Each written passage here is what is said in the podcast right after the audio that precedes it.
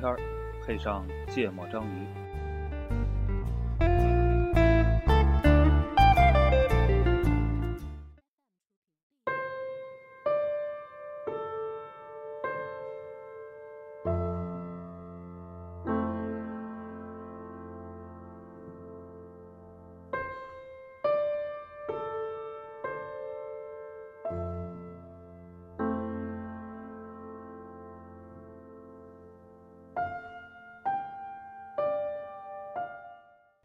大家好，欢迎收听《芥末章鱼》，我是顾哥。一泽娜娜，呃，这期呢，我们又要追一个热点，但不知道节目发的时候这还是不是热点，说不定已这经，这是一个持续性很强的人热点。家有人说了，说不定已经臭在朋友圈了，好不好？我觉得只是小部分人的朋友圈吧。啊，也是。我们这期讨论一个可能大家听起来就会有点高潮的话题，叫做区块链。嗯，跟修宪没关系。但不，我觉得绝大多数，至少咱们听众里边百分之六七十的人是不关注这个的。我觉得不，我觉得不不会，不会，不会，嗯多少肯定会听过。我觉得这个影响力还是有点大的，嗯因为我回去之后，好多朋友对，他。会听过，但他不会特别关注。对对对对对对他顶多知道是个比特币什么不，的。但我们不聊区块链。对，对对对嗯，对，就借着区块链的名义蹭个热度，但是不聊区块链。嗯我们聊的是三点钟区块链社群，嗯，嗯，来先讲一讲这个群，我也不知道这个群具体在啊，干嘛。特别屌。哎，特别屌！这个群里面汇聚你们都在了群里吗？币圈、链圈、互联网圈、娱乐圈，还有什么商界是吧？对，投资圈儿。投资圈儿，反正各种你能听得起、听得到的，原来除了政界以外的大部分特别高端的，反正我觉得有汪峰老师的群都特别高端。还有还有还有矮大紧呢，嗯，对。啊你不知道吗？不知道那。群里面娱乐圈的人士还有好多人，高晓松老师也是。高晓松老师也在里面，然后为首是什么？蔡文胜是吧？对，然后那个什么慕言是吧？百合网的联合创始人，还有一个什么币圈大佬，嗯我都没听过，原来都啊，陈伟新他原来是快滴打车的嗯创始人嗯啊，然后他们的口号是连睡觉都是浪费时间，嗯每天晚上奋战到奋什么论战到三点，嗯刷新知识，重建认知，嗯然后跑步进场迎接区块链的颠覆性什么大潮，大概是这样的。嗯然后他们后面我都不会背，编的特别好，朗朗上口，嗯听了你就觉得真他妈焦虑，我操，我要错过一个下一个发财的机会了。嗯。嗯，然后呢，没准真是呢。好，我们等会儿讨论。你你这话题说的我没法往下接了，你知道吧？嗯你看，这个时候就需要我说一下，我们等会儿讨论，是不是？嗯，然后稍你你你你这个你这个 我回一下这个区块链社群里面的消息。我我第一次听到这个，就是有这么一个组织，有这么一个群存在，是通过那个周鸿祎，啊，周鸿祎发了一个，周鸿祎发了个朋友圈，然后被啊截图爆出来了。不是朋友圈，是朋友圈那个不是朋友圈截图，那个是他在里面的聊天记录，哦，是吗？他也在那个群里面。对，他是在那哎个群里，但反正他我不知道是在群里还是朋友圈，嗯反正有这么一个图，他说了句话，说这个，我突然感觉自己特别傻逼，然后觉得自己是个弱，是个白痴。对对，啊然后每天跟各种哲学家、思想家，经济学哦哦哦我看家过这个截图。跟经济学家、货币学家、哲学家、思想家、神学啊家讨论问题 讨论问题。对我当时就看到这个事儿，就看到这句话，因为他就是在吐槽这帮人在扯淡，是吧周？鸿祎还是一个直接把我们节目定性了，一个一个，我觉得挺实在的挺敢说话的一个人。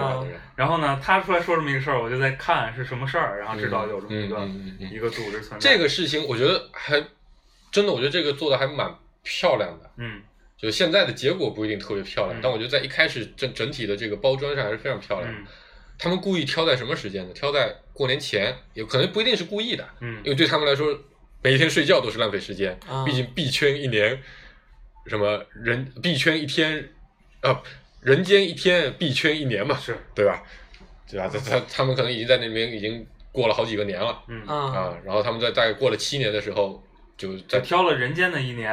呃挑人间过年前吧，嗯然后他们就在里面开始论战嗯啊，然后就说这个不要睡觉，一定要刷新认知，嗯然后巴拉巴拉就天天在里面那个，然后大家就说他们每天都要论战到三点，最早传出来是这个消息，这个信息，你们是怎么知道的呢？朋友圈啊，朋友圈一开始是有很有有人很正经的，就是因为我我朋友圈里有现在发现，哎呀，这个加了很多为了看他们怎么发傻逼朋友圈的人之后，嗯就的确也变得比较 low，嗯对吧？就会有很多人发这个，就是什么新的一年一定要迅速的跟上，每天三点不睡觉，嗯一定要什么啊，跟跟跟上这个趋势。然后我当时觉得我操，三点不睡觉好勤奋啊，嗯对吧？又要血战到底，随时亮剑。我操！我最近学这些词学的太他妈溜了。然后我当时因为本来我对这个事情抱的就比较消极的态度，对比较负面的态度嘛，我本来没怎么关注。后来发现越说越多，我觉得很多人肯定跟我心态都一样。这堆人他妈三点不睡觉，讨论了一堆特别深奥的问题，嗯特别好奇，嗯到底讨论了什么，嗯对吧？然后大概在大年初二还是初三的时候，嗯就传出来聊天记录，就里面讲啊，对吧？这个嗯区块链嗯革命性的，嗯比整个互联网还要大。嗯一开始是技术层面的革命，嗯嗯后来是是认知层面的刷新，嗯是建立新的认是共识，重塑重塑共识，对，信任共识，然后再后面是什么生产关系的重构，嗯社会什么国家的国家体制的变革，对。啊，我操，我觉得太牛逼了，因为很多人肯定被吓到了，嗯。然后就传出了这个东西，就很多人就去看了，看完之后就发现了，哎，周鸿祎说的这句话是很对的，这个币圈。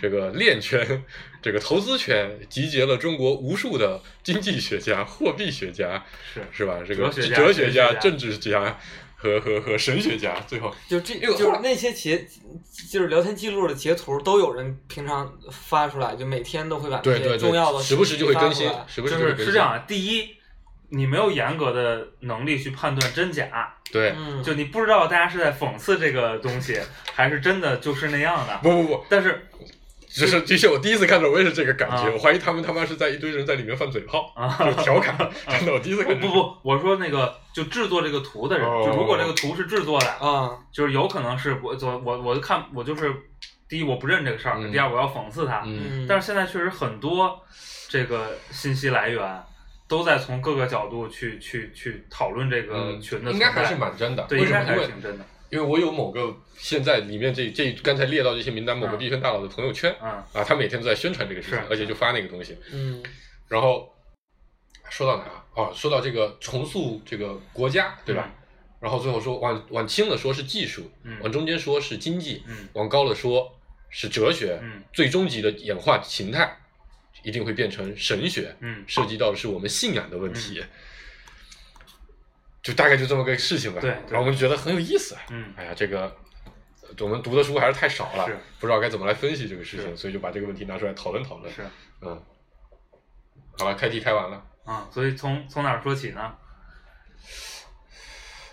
就从你们觉得这个，就我我就从你们觉得这个事情背后的真正的为什么会这么的火啊？这个问题有点泛啊，操，我不会提问，嗯，你说，为什么这么火啊？是因为比特币炒币的人都赚到钱了，嗯然后炒币的人赚到钱呢，一方面的原因是有人在炒，另外一方面的原因就有人相信这门这个区块链这个技术，它之所以那么值钱，是因为区块链这个技术是之后有大发展的嗯啊，所以就很多人觉得我去，你既然这东西既然能赚钱，那我必须要研究清楚。也怕错过下一个互联网嘛？对对，嗯。这这就是我我理解，就是所有人真的是之前那段时间就所有人的焦虑，嗯，至少所有互联网公司的人都很焦虑，，因为的确看不懂，对，就看不懂，因为我切身体会啊，就是我背着老板的 KPI 研究了大概一周的两周的时间，区块链，就看各种国外区块链公司在做什么。因为因为在那个之前，就 ICO 已经都被禁了，在嗯在国内，嗯。但是呃当时是谁呀、徐小平，对，徐小平，他那个他那个徐小平老师也是，对对他啊对对，徐小平，对他那个出来了之，后，我我我就大家都都开始焦虑了嘛，嗯我就开始准备各种材料去研究，然后看不懂，真的是看不懂，就每天懵逼呵呵的就就在这去讲怎么他套进公司的业务我我就负责专门来背诵他背诵他们的话术，他们就告诉告诉说，看不懂是很正常的，为什么？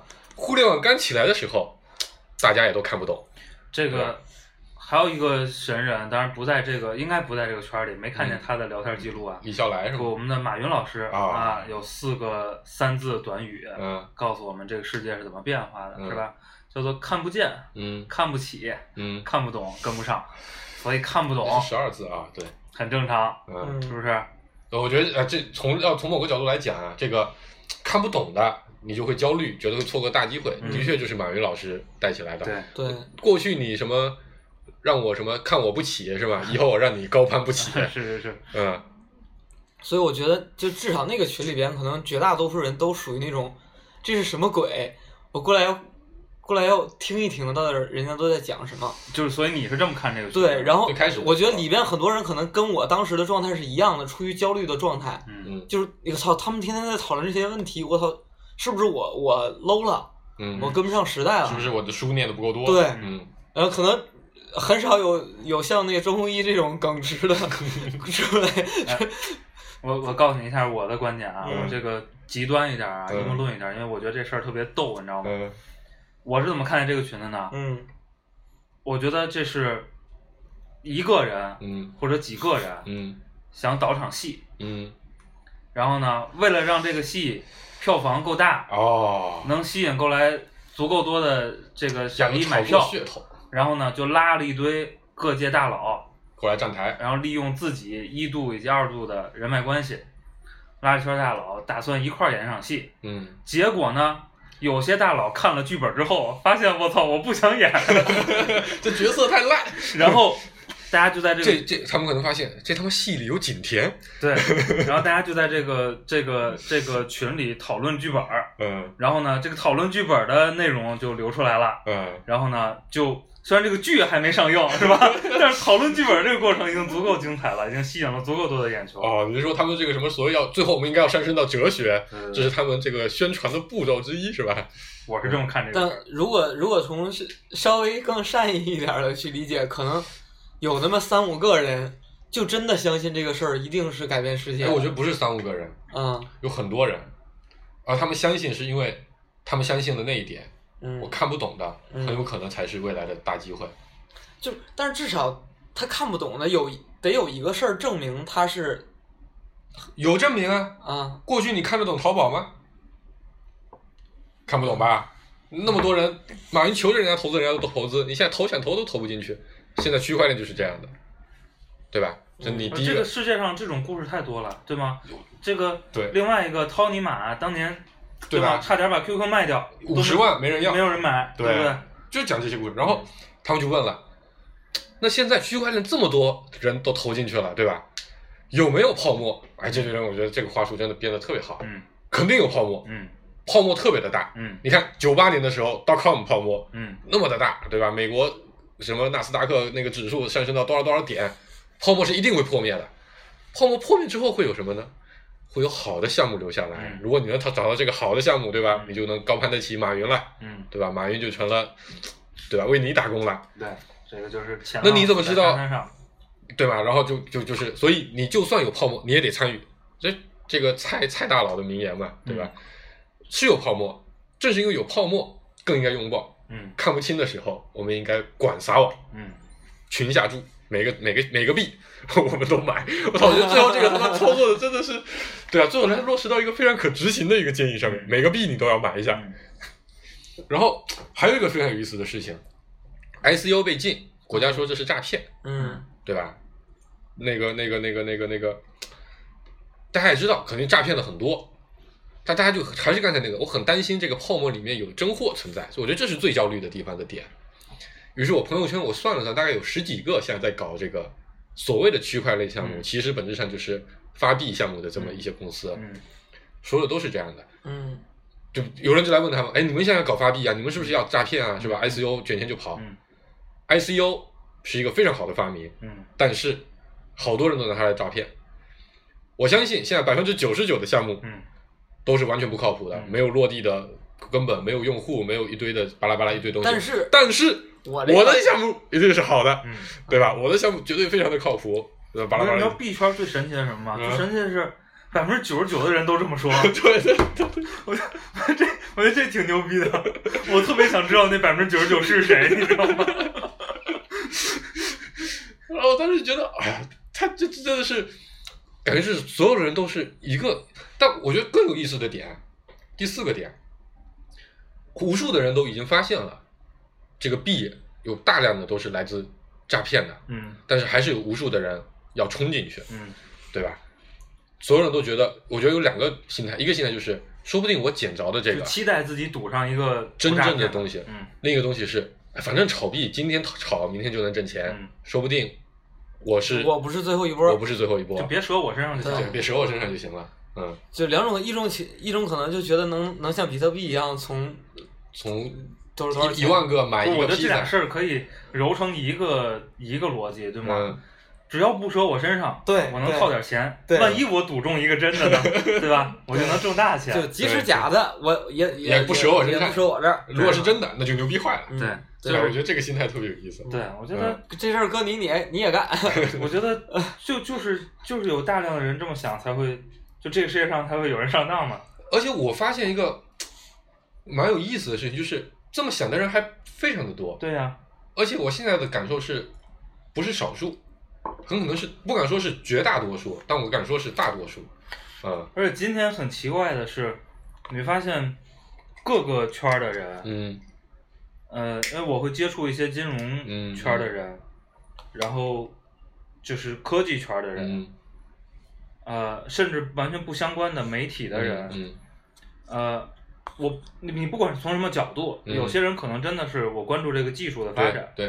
哦有我插你一句，就，就这还有一个非常常见的说法，大家不要把发币。区块链和比特币区块链是一种技术，对，不要把区块链不等于比特币。我做的研究的是区块链的技术，我们是一个技术性公司，我们做的不是发币的事情对。发币是我 token 们 token 只是我们实现区块链的一个办法。对对对，或者发币是我们一个尝试的场景，对啊对对对对，就是不管从什么角度，今天关注这个事儿是个感觉你在圈里混是个政治正确的事儿。嗯嗯，就如果你不关注这个事儿，好像你就傻逼了。对特别傻逼，对然后你就特别跟不上这个这个趋势。对，然后我觉得就到今天啊，就当他们说到神学之后，我觉得他们已经就在我看来就已经把遮羞布都快放下来了。嗯后来还有一个忘了是谁，好像叫什么安的，也是币圈大佬，就是开交易所的。他说了一个一个一个话，就是别好像有一个就是他说别扯那些有的没的，嗯区块链最大的应用场景就是发币，嗯，就炒币。嗯我觉得这话他说的吧，我都很难判断他是认真的还是调侃是吧？对，而且我觉得他很可能是调侃的，或者他知道这个就是调侃。但我就算这么说了，你还得来我这边买币。啊，我那天我觉得这个事情真的是太太太我那天，还看到一个人特别牛逼，但我忘了他叫什么了。嗯。反正币圈挣着挺多钱的一个人，几十亿的那个什么，然后然后跑到跑到他是西雅图啊还是在硅谷啊，嗯。买了栋巨大的房子，嗯。然后买了当地应该在美国也是限量可能十几台的嗯一个车。劳斯莱斯吧，嗯还是反正某款车，嗯。然后呢大肆的去宣传这个事儿，嗯而且还就是特别正当的接受采访，说嗯我就是要宣传这个事儿，嗯，我就要直接告诉大家我在这里边挣着了多少多少钱。这个这个就像什么呢？你们看过那种视频吗？恭喜林女士喜提玛莎拉蒂，啊，你看过那个吗？就做你要知道每一个游戏嗯或者我觉得主要就是游戏吧，它的嗯激励体系里都有一个道具叫做广播，就小喇叭，对对对对对是吧对，？你能在全世界频道广播，我操，我获得了一个什特别么什么稀少的道具，对对对吧就是一样的逻辑，我认为是。就当当你说到这个，他们要宣传我自己提了辆限量版的劳斯莱斯之后，我觉得他就跟微商进入到了一个行列了。呃，嗯，对啊，微商微商有段时间特别流行的事情就是，可能有的人不懂这个梗啊，就有一段时间特别流行的事情就是找两个他的下线，拉个横幅到玛莎拉蒂 4S 店，你们跟他说我要拍段视频，然后就站到玛莎拉蒂旁边摆个姿势，然后把横幅横幅一拉，恭喜林女士提取她的提取她的玛莎拉蒂，对吧？然后他就说我是靠我自己的努力，我曾经也像你们一样，对吧？微商圈还有另外一个梗，嗯就是这个奥巴马先生嘛，啊也非常也非常辛苦的，我操，感觉全国的微商都跟奥巴马这个合过影握手合影，我操，好像好像说一千美金一次是吧？明码标价，你就可以跟啊不，就是你看我们这个产品是奥巴马认证过的，奥巴马跟我们合过影，这是一个非常高大上的公司啊。就好多人好多微商的头微信头像都是跟奥巴马先生的合影，我操，特别屌。为什么呢？奥巴马好像出来走穴嘛，嗯对，就就是没钱了嘛。他说总统接下来就出来走穴嘛，嗯这个就跟你看为什么所有的，就是为什么电视购物能挣钱？嗯，为什么很多不靠谱的产品一定要上大的央视嗯，对，我就不想提这个上大的频道去国家媒体，去打广告，嗯，对吧？一个逻辑，对，而且他们可能就打就打一次，嗯就想起我们曾经也操纵过一个营销事件，就是一个产品能登上纽约时代广场，这听起来牛逼不牛逼？嗯我觉得放五年前，我觉得我这个这真的很牛逼，对吧？这个美国嘛，科技圣地，嗯纽约时代广场广告就这个路边这个这个大屏广告的全球最贵的地方，对嗯能上那边的得是多大认可才会被在那边报道？对，嗯我后来发现，要上一次这样的广告多少钱？五千美金，嗯加一张机票。嗯怎么干呢？五千美金，你可以买那块最大屏的广告两秒，嗯然后你一张机票，你派一个人带个相机过去，然后就在那边蹲着，马上要放广告的时候，你在对面把摄像机架好，对，然后你就拍那个视频然，后回来各种 PR，回来之后把那两秒的那张照片拍下来，嗯然后回来之后把它拿出来发新闻，我登上纽约时代。那个时那个时候好多搞 P to P 的、搞小贷的都这么玩，这个第一个操盘的是，好像是我们原来做那个工具产品的时候哦，两千美金还是五千美金，我记不清了。因为当时发那个新闻回来，我所有全公司都很激动，你知道吧？就觉得我操，好牛逼啊！我操，我们的产品竟然上了时代广场。然后老板私底下开那个我们那个管理会的时候，就嗯只有几个人，六七个人，然后大家就说：“老板，我们这个怎么做到？到底是哪家机构帮我们评上的？”老板说：“我们自己花五千块钱买的。”然后大家说：“哦，这样啊，特别的尴尬场面。”行，我们聊太嗨了，我们听首歌先啊，这是顾主播起风了。这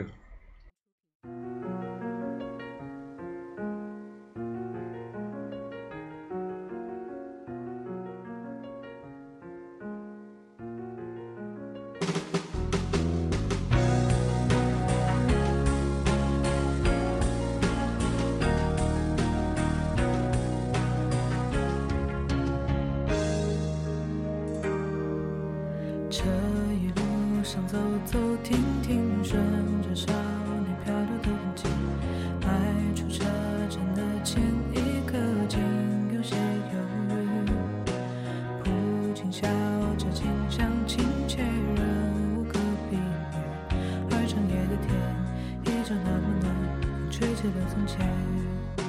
从前初识这世间，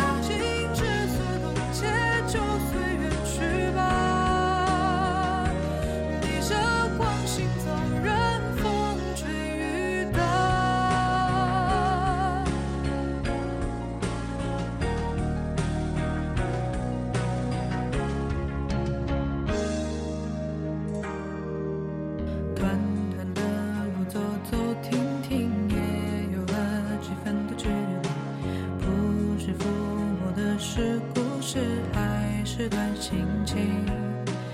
也许期待的不过是与时间为敌。再次看到你，微凉晨光里，笑得很甜蜜。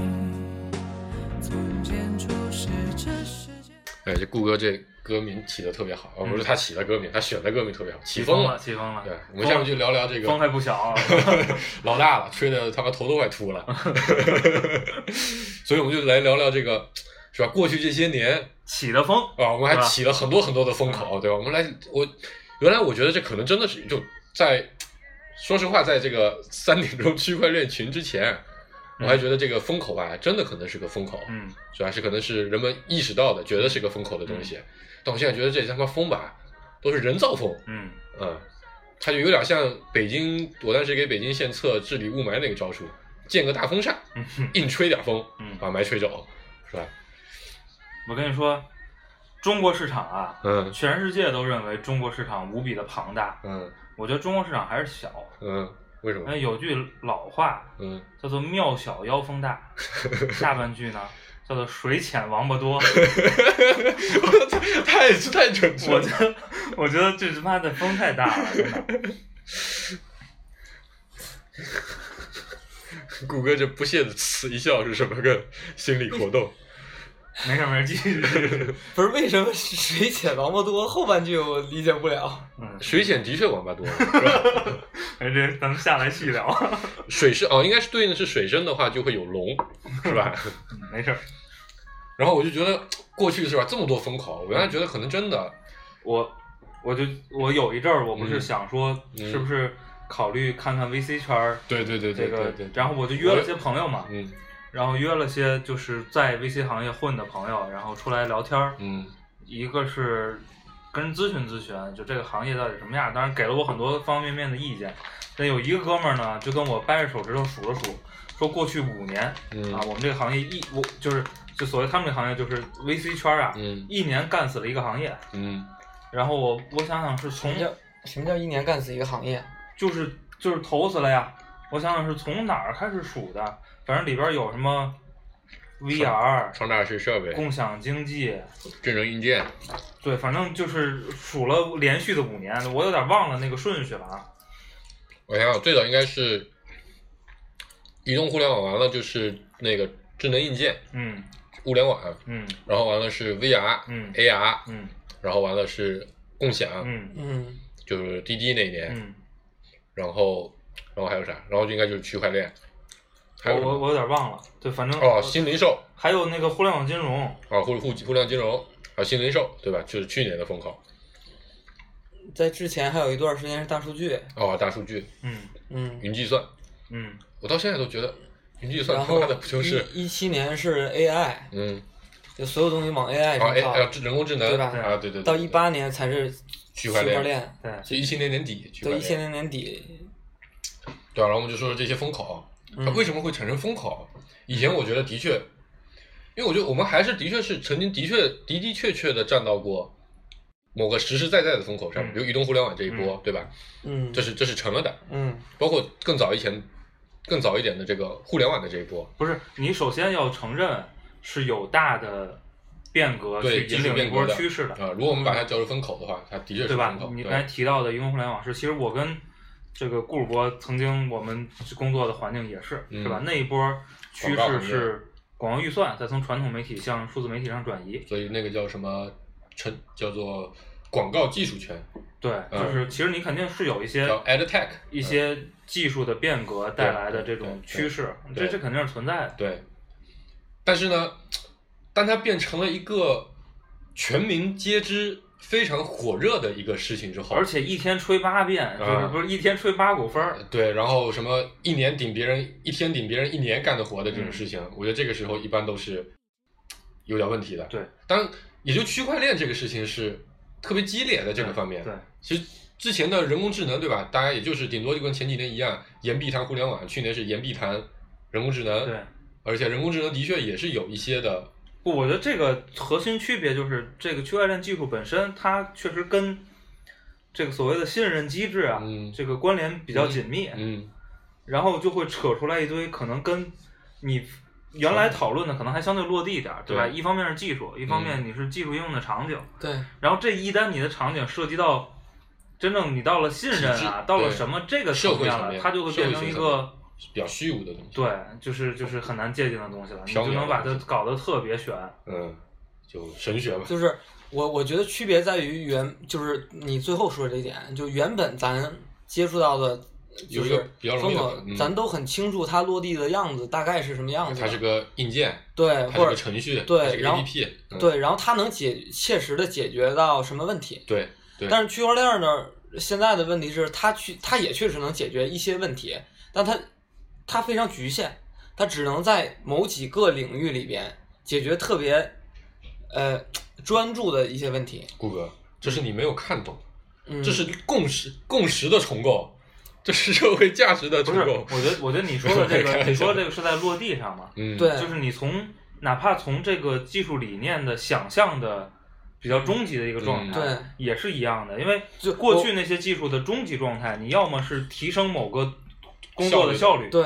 提升某个创作的效果。，对，然后这个的终极想象就是重塑信任体系。嗯，这个这这这个这个，我觉得层次是不一样的。对，就是就是原本的那个终极的想象也是可描绘的，可可描述的，对，或者大家都是理解的，或者有路径，只是你不知道路径，但是就你知道总就有一也是天会达到的，也是知道路径的，可能有几个困难我们克服掉，就能达到那个终极目的，或者随着这个技术的发展到某个阶段就就会嗯就会到达那个状态。嗯但是现在是说它太偏理论了，它偏理论偏到了说要上升到神学，而且 对吧讲一？句社会学，就讲一句非常对吧反动的话，这就跟当年马克思提出了共产主义都一样，他大家都还不知道共产主义到底我们应该怎样来实践这个共产主义。所有人都觉得共产主义是一个未来的大方向，这个国家要是不用共产主义吧，这国家就要完了，嗯对吧？？但是呢，怎么用这个共产主义，那不知道。我们可能先从国家资本主义开始，先从国有制开始，先消灭地主，消灭私有制，嗯。共产啊不共先。这个这个生产资料先集中。先公有化。对对对，啊。先先集中，这当然是一种实践，但我觉得那还是至少人家是实打实的在沿着一定的思路在做着某种实践，只不过它影响的确很大嘛，啊、我觉得现在的区块链，其实我觉得肯定也还是会有一波实践的人，包括嗯。今天还、那个什么人民日报还发了一系列的文章嘛，对，所以所以我们这期节目不聊区块链嘛，因为嗯。我到今天我还是觉得这个这个技术是值得研究的，研究的，嗯。而且我觉得是值得关注的，嗯。而且我觉得是个是个呃，就是就是挺有想象空间的一个技术方向。嗯，嗯，就是问题是就是啊这期我们聊风口，哎，今天今天在在拿着这个三点钟这个名目吧，嗯。或者说跟这个主题相关，嗯。扯出来的这堆事儿，以及现在这个所以群情激愤的状态，我觉得呃，其实这个事情让我这两天还想起想起一想起一个东西，呃，前一段时间应该大家也会不知道有有人可能有关注的，咱们之前讨论过那个关于马航 M H 三七零那个航班的一个阴谋论的对对一个特别长的文章，嗯，嗯。说那里面一定是什么美国的一个什么什么什么什么样的阴谋，对，它其实是有用了类似的方法嗯来设计这个套路的。嗯就那个文章，我自己总结的套路是这样的：首先，他要找找准一些这个受众的兴奋点，嗯，比如说大国之间的阴谋斗争，嗯对吧？然后爱国的这个东西，嗯我要打美国嘛机，密情报，机密情报、阴谋论、高层的斗争，嗯对吧？是不可知，就跟那个货币战争一样，不可知的这个背后掌控世界的大佬，对，这是一些基一系列基础兴奋的点。然后他的手法是什么呢？我不停的陈述各种各样特别大的大量的信息，嗯。这个信息呢，都用特别高端、特别复杂的名词告诉你，嗯。让你觉得这个东西可能是存在的，它一定是结合现实已经有的名词，然后把它稍微就是改造一下。它脱离你的常识，对，嗯。但是又是利用了一些常识比较常见的一些词汇。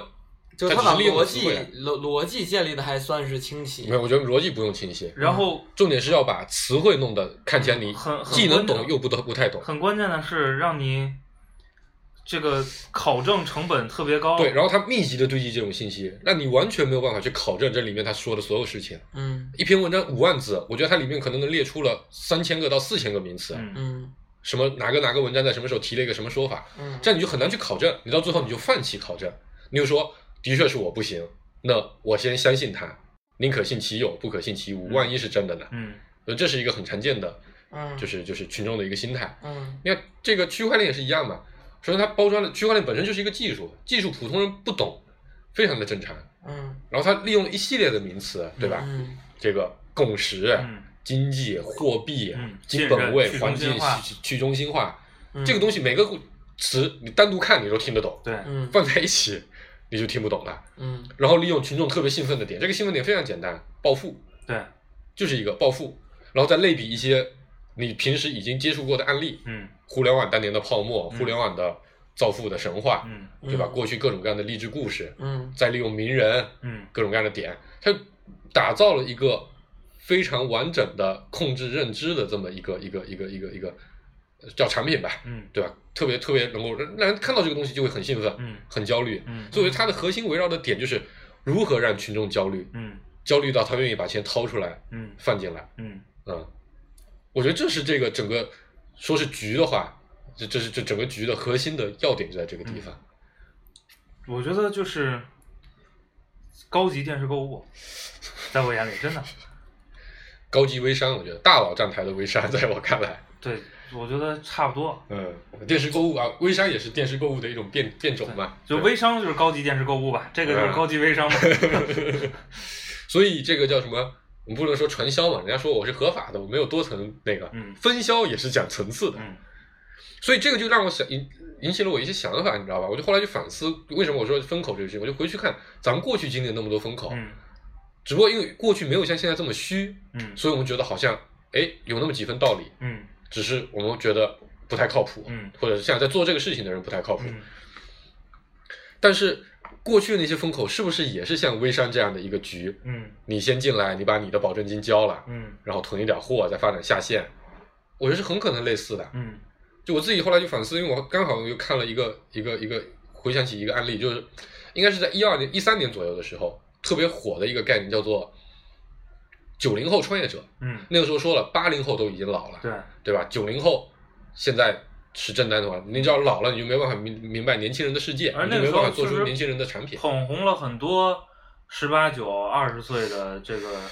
对这个创业者一。开始是十几岁、二十来岁，对，后来一直越来越低龄化嘛，嗯一直到有后来有几个跑路的那几个，就也是徐小平捧的吧？嗯不是徐小平吧，那个昆仑万维的那个老板叫什么？周亚辉嗯捧了一个叫什么神奇百货，嗯，你记得吧？后来他们搞得很烂，我都记不住他们的公司。那个女生才十六岁，嗯然后再后来，当然这个风口再后来那个人就没捧成功嘛，后来还捧了一个零零后，零零后的第一个 CEO，我现在想起来，这都是非常有噱头性的嗯，这么一些东西，哎，所以嗯这个我们的新华社啊嗯新发了一篇文章，禁止了这种行为啊嗯，不许在描述中提及特殊的人群嗯啊，不许提这是大学生嗯啊，不许提这是九零后。嗯，所以我们要拥护党的政策，坚决跟党走，坚决觉得我觉得是让你故意往一个事儿上贴很多莫名其妙的标签儿，我觉得这就是有意图的。嗯，以前我觉得自己还是太幼稚了一点，嗯因为以前你还是将信将疑，尤其是刚才说到这个九零后创业者这个这个概念是由对吧创投圈的是我觉得可以称之为真正的当年的神神就殿堂级的嗯投资、投资机构叫嗯 IDG 嗯提出来的概念。它作为中国最早进入中国的 VC，而且的确投了无数成功项目。这个这个这个这个百度啊，我不知道，反正就你咱们现在能听得到的一些大佬项目，他们都有参与。对，他提出来，你觉得我靠，这的确可能就是一个非常真实的东西。而且这种东西吧，就是在你如果你不是一个被训练的特别冷静的人，在你最初接到这个信息的时候，你第一瞬间都会焦虑，焦虑。对你你你，比如看见这种消息，你都会觉得我操，是不是我自己这波真的真的老了？我操，这波嗯机会真的过去了。对，尤其是过去几年的确造富又特别的快，很多人的确就踩中了某个东西之后，嗯搜就起来之后，形成这个焦虑可能就更大了。然后现在想来，那个局无非就是，对吧？我造一个九零后的标签，让所有人都觉得我不投九零后，我就投不了新项目了。嗯那九零后的项目有几个呢？你市面上一搜，十个，这嗯十个项目发现都是 IDG 投的，嗯你只好去求 IDG，哎，你把这个项目分我一点额度吧，嗯对吧？下一轮让我参与一点，嗯，没关系啊，可以啊，五亿美金，对，吧？卖点老股。卖点老股。呃，就而且他他一定要说迅速的说，我第一轮 A 轮我就把它炒到了一亿美金。现在听起来感觉一亿美金的 A 轮估值好像不怎么地了，对吧？在那个时候，A 轮能融到一百万，就 A 轮其实也就是两百万美金左右的一个一个一个融资额嘛，估值也就是一千万美金到两千万美金之间的，就已经算是很不错的公司了。对，他现在瞬间是我有一家公司 A 轮就一亿，三个月之后融 B 轮就是五个亿，所以你 C 轮你参不参与？我要十个亿，很多人就特别焦虑啊！我操，万一我真的这是一个大佬项目错过了呢？我就我就我就进去了，我觉得过去这几年，因为这风刮的太急了，嗯嗯然后呢，你来不及去关注好多，就好多事儿，你的关注周期就特短，因为嗯下一股分儿就来了。对，然后，如果你持续关注，你会发现一些一些问题，一些端倪是吧？比如，如果你再有一些圈儿里的一些行家呀，一些一些内内部的人士能给你一些信息的话或，者你持续跟踪和分析了一段时间对，包括很多，我觉得咱就不说是谁了，是吧？搞这个新零售的，嗯搞各种共享经济的，嗯其实你如果长期跟踪他们真正的运营状态嗯和这个财务的情况，嗯会发现这里边儿就不靠不不靠谱的事儿挺多的。嗯，而且这样的局其实它涉及的利益方是非常多的，比如说投资圈有投资圈的人的需求，对吧？要拉高估值，我自己把老股卖了，我就能回本了。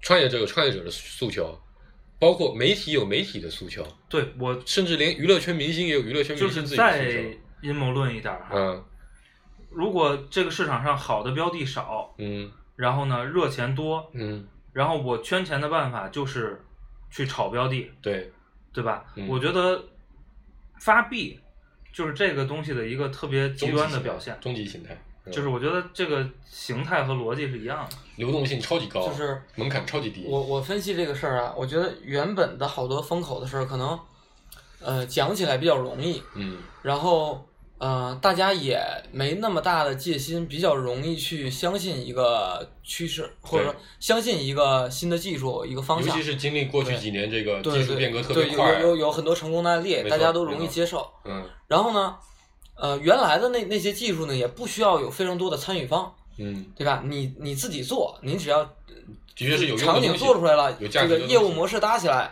你就能能跑通。嗯但现在的情况变成了说，啊，第一是很很多人不相信这个，你需要制造趋势去让别人去相信这个。我觉得这个背后的原因也是因为标的少了，呃，就没有那么多可投的东西了。就是这，我说这你你嗯你们说的这另外一个角度，嗯我说就是他需要借势，嗯就是需需要造势，啊，也嗯，对，因为你单独跟谁说，他不一定信他他不一定信你，嗯但是如果所有人都说了，大家就会相信这件事儿，嗯所以他就拦了一堆有话语权的人嗯去去去说这件事儿。然后那个第二是说，如果这个事儿只有这些有话语权的人说，也没没什么用。嗯就是你你因为这个东西很难搭出来场景，嗯或者说搭出来场景也需要很多人参与进来配合，因为这区块链嘛，就需要有很多的节点，嗯，对吧？有很多人没有没有，他们做的区块链都不需要节点，他们只需要以太坊发币就好了。对，呃然后呢，也需要很多人来买买啊币，因为因为现在所有发币，所所有做区块链的没有不发币的，嗯，所以就需要得有人买，有人不发币啊，卖矿机啊，就做区块链业务的，嗯。所以他需要让很多的人参与进来。嗯。那这个时候势必要让大众相信。相信他，认知的重构嘛。对，所以你原本讲那些，原本可能针对于一个人去讲，或者针对专业机构去讲，对专业的人去讲，做这事儿的人去讲是没用的。嗯你需要跟所有人去讲。然后，那我觉得造成了一种一种场景是说，OK，很多这个用户都是觉得我去，大家都在说一个新的特别牛逼的东西，而且嗯比特币特别赚钱，那这个事儿是这很很很很很可能能赚钱的，造成了这样，就是说只要你有币我就敢买，嗯就是造成了社会一样一个这样的认知，然后投资圈变成了说，你只要干这件事儿你就能挣钱，比他原来投资挣的快多了。挣的快多了，因为有后边有一堆那个韭菜等着呢，嗯在等着被割呢。那这个时候就投资人就会要求各个创业公司说，你现在不用干别的，你现在你的业务必须往区块链上靠，所以变成了很多的创业公司老板也不得不干。接到了投资人的 brief，说你必须要这干。这里面这里面有一个有一个情况是这样的，哎，等我听首歌回来再讲。好，我们声律启蒙一下啊。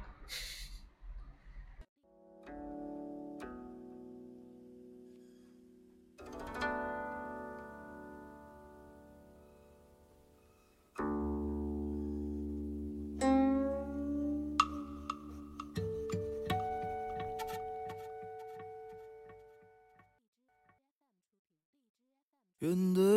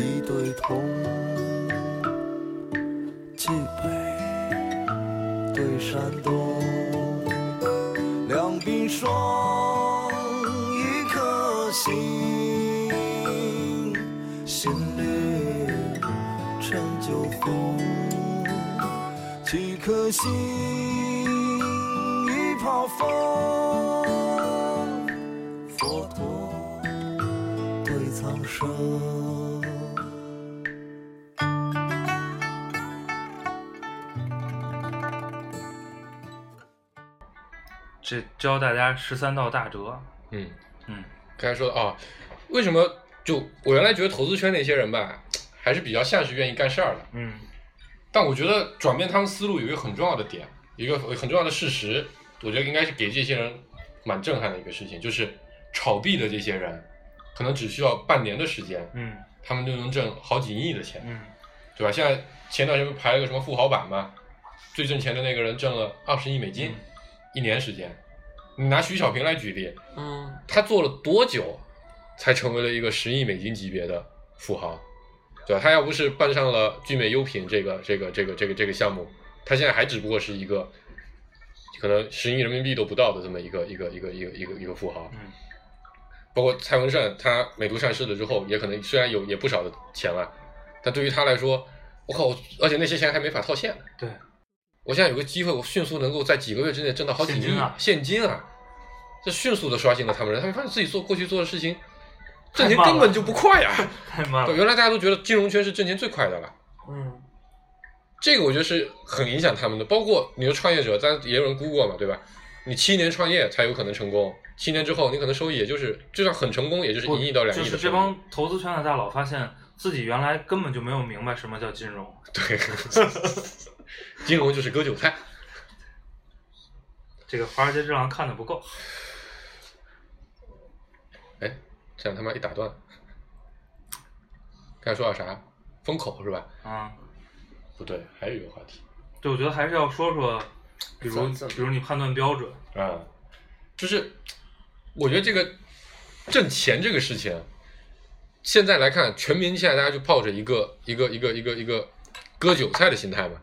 包括我觉得前两年对吧，买房某种程度上来说是一种投机，嗯只不过是国家背书的投机。嗯一五年的炒股、嗯乐视生态嗯也是一种投机。嗯，嗯大家都希望说能有能有这么一个机会。一夜暴富。然后我觉得很有意思的点是，我现在观察到大量的项目都是抱着这种，哎，既然有人想当韭菜，我就来割一割这样的项目。我发现，反正让我觉得挺超越我原来的认知的想明白了，啊，都想明白了。就咱们自己没想明白是吧？实打实的，这东西没场景啊，老板，这项目我们不要做吧？老板说能融资啊，他说能融资有什么了不起的？融两轮不就挂掉了吗？但现在人家发现，哎，嗯能发币啊，发完币之后，那发币不就挂挂掉没关系啊？你把币卖了呀。我这是一个蛮大的差别，我觉得这反正我觉得是有点儿某种程度上，我觉得有点难受，嗯因为我还是觉得我过去的大部分认知还是觉得是，对吧？你在这个社会上产生了一定的价值，那一定会有一定的商业回报。你解决了一些问题，给某些人带来一些好处，这些人为好处付出了一些的各种各样的方式，把这个、这个这个商业回报嗯给你嘛。嗯但现在发现好像几乎很难找到这样类型的嗯事情了，嗯但以后肯定会有。嗯，我觉得，比如像腾讯这样的公司，对吧？包括国外那些技术企业，就是你标准的教育是大家在做价值交换的事情，对对对吧？价值交换的前提是嗯你先创造价值吧，对就是这事儿发现有一天哎不这么运行是吧？然后我觉得这背后是有一定的，怎么说呢？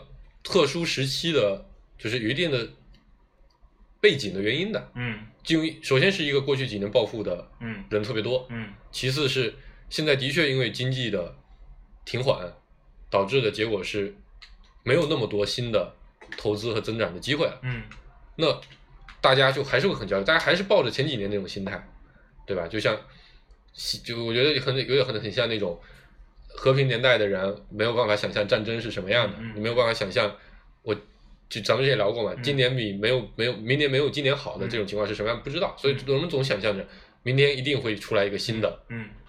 暴富的风口，嗯。我一定要去踩，嗯。然后再加上的确没有标的，钱又这么多，那一定会挤到这种投资投机的嗯。这样的一个领域里面来，嗯，那如果投机的现象这么普遍，可能是会影响整个社会的整体的一个一个一个一个一个一个一个基础的情况的，嗯，嗯，这是我觉得比较但是我。觉得这个东西，我倒不是特别担心这个，嗯因为我觉得还是会有一波人不是长久之计，嗯是吧？就是这里边真正创造价值的，还是会，但肯定会艰难一些，而且你，我觉得你可能心里需要更强大，更更强大，然后对你做的事儿要更更更有决心，嗯然后如果我觉得不太会出现就全民都变成这样，因为因为那个是完全失控的一个状态，嗯那就会，嗯我觉得那个是一个毁灭状态，嗯是吧？嗯但是反正、嗯、挺糟糕的，是是确实是这样。但是我觉得还是我们最后一点时间还是聊一聊，对，因为每年都在出现新概念，嗯而且现在基本上每个新概念一定会跟科技相关。有因为现在是科技的时代嘛，对，嗯然后呃，每个人心里都有自己去判断这些东西的标准。对，对，我觉得我们可以聊聊这块儿。就我觉得可以换句话说，我们认为什么样的东西或者什么样的变化嗯是真正在给社会带来价值的，嗯或者我们用什么样的一些简单的方式能够判断一个东西是不是将来会有比较大的社会价值。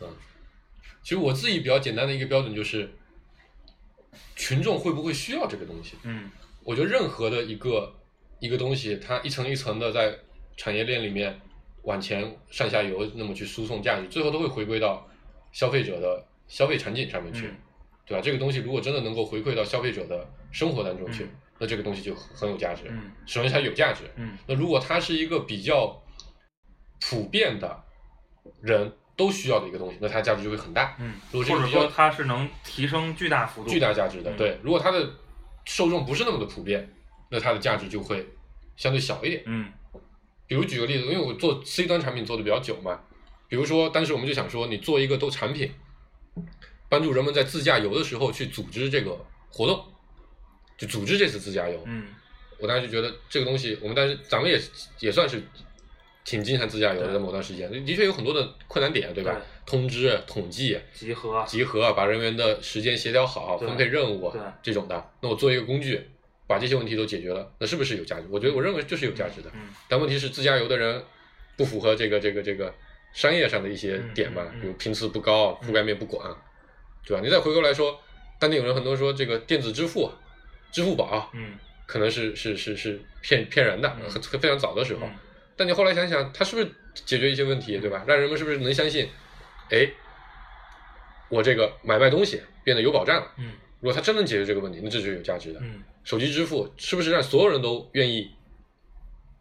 就首先，它是不是让付钱变方便了、嗯变安全了？的确是，嗯但是所有人都要付钱，是嗯，所以它价值巨大，嗯对吧？嗯但是你说这个交易账本这个事情，那是不是所有人都非常的关心自己的交易账本，嗯。或者关心银行到底之间会不会有什么问题？嗯。我其实一直在想这个问题，嗯。我发现，不，其实咱们最开始讨论嗯。区块链这个事儿的时候，嗯其实想的角度就是这个嘛，嗯。就是我觉得区块链技术能解决，就就比如这种分布式记账的机制，嗯，这种加密传输的机制，呃能解决这个这个信任问题。大规模协作下的信任问题。问题是，就是有什么现在在被这个问题困扰的，对，是吧？是，就有什么场景是嗯是已经面临面临这个困难了，嗯。或者说解决这个困难能大幅的这个提升效率的。对，其实你你如果从这个角度去想，我觉得如果你想出一些靠谱的场景，那我觉得是个挺好的事儿。嗯。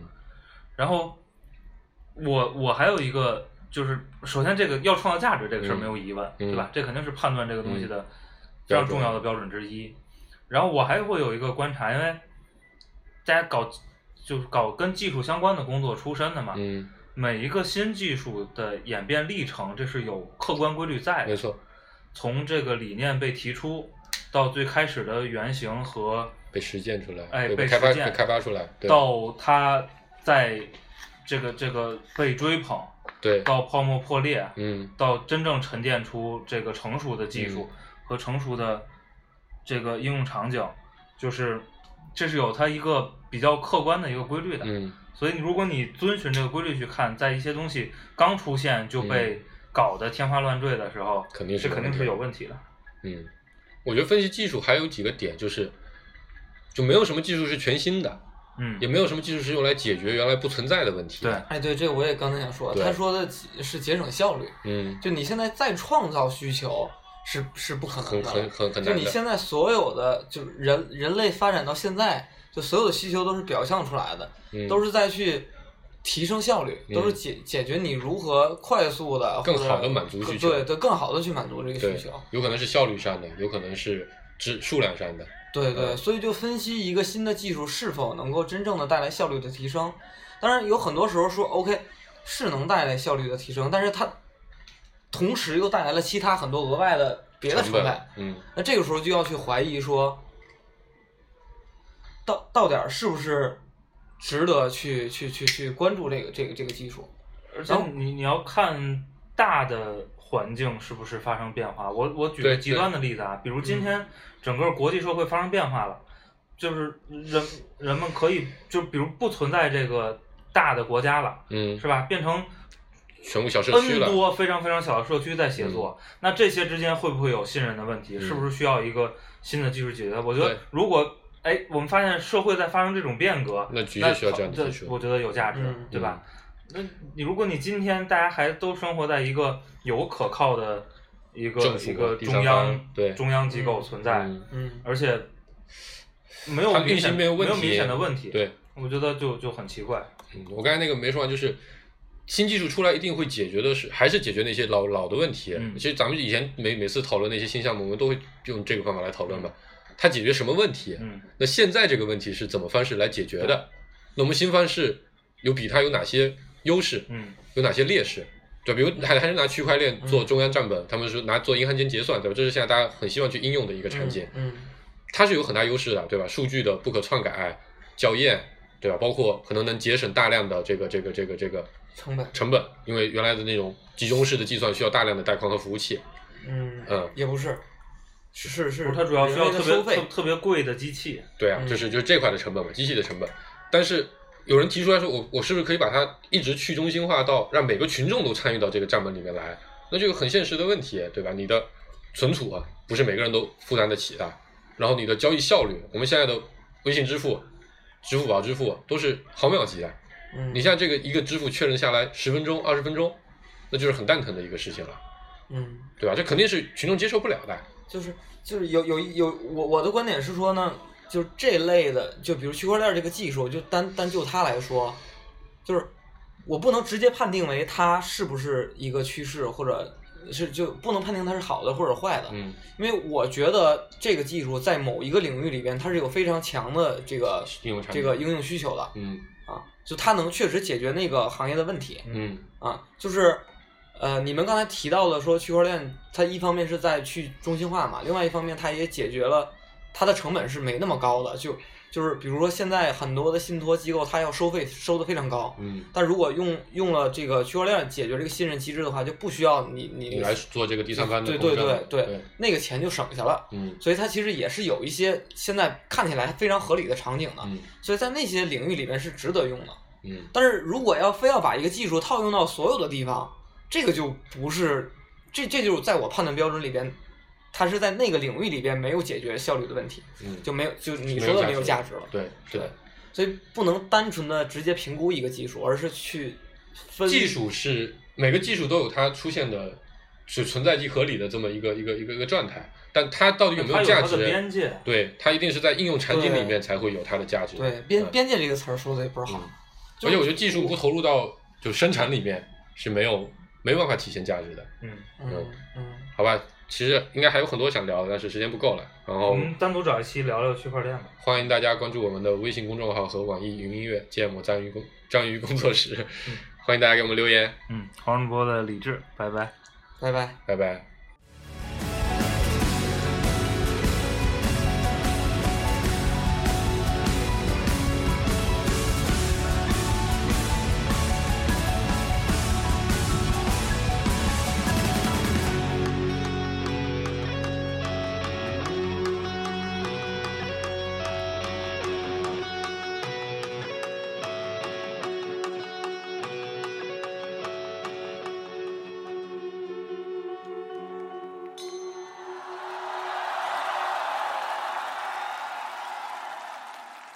钢琴胡鑫。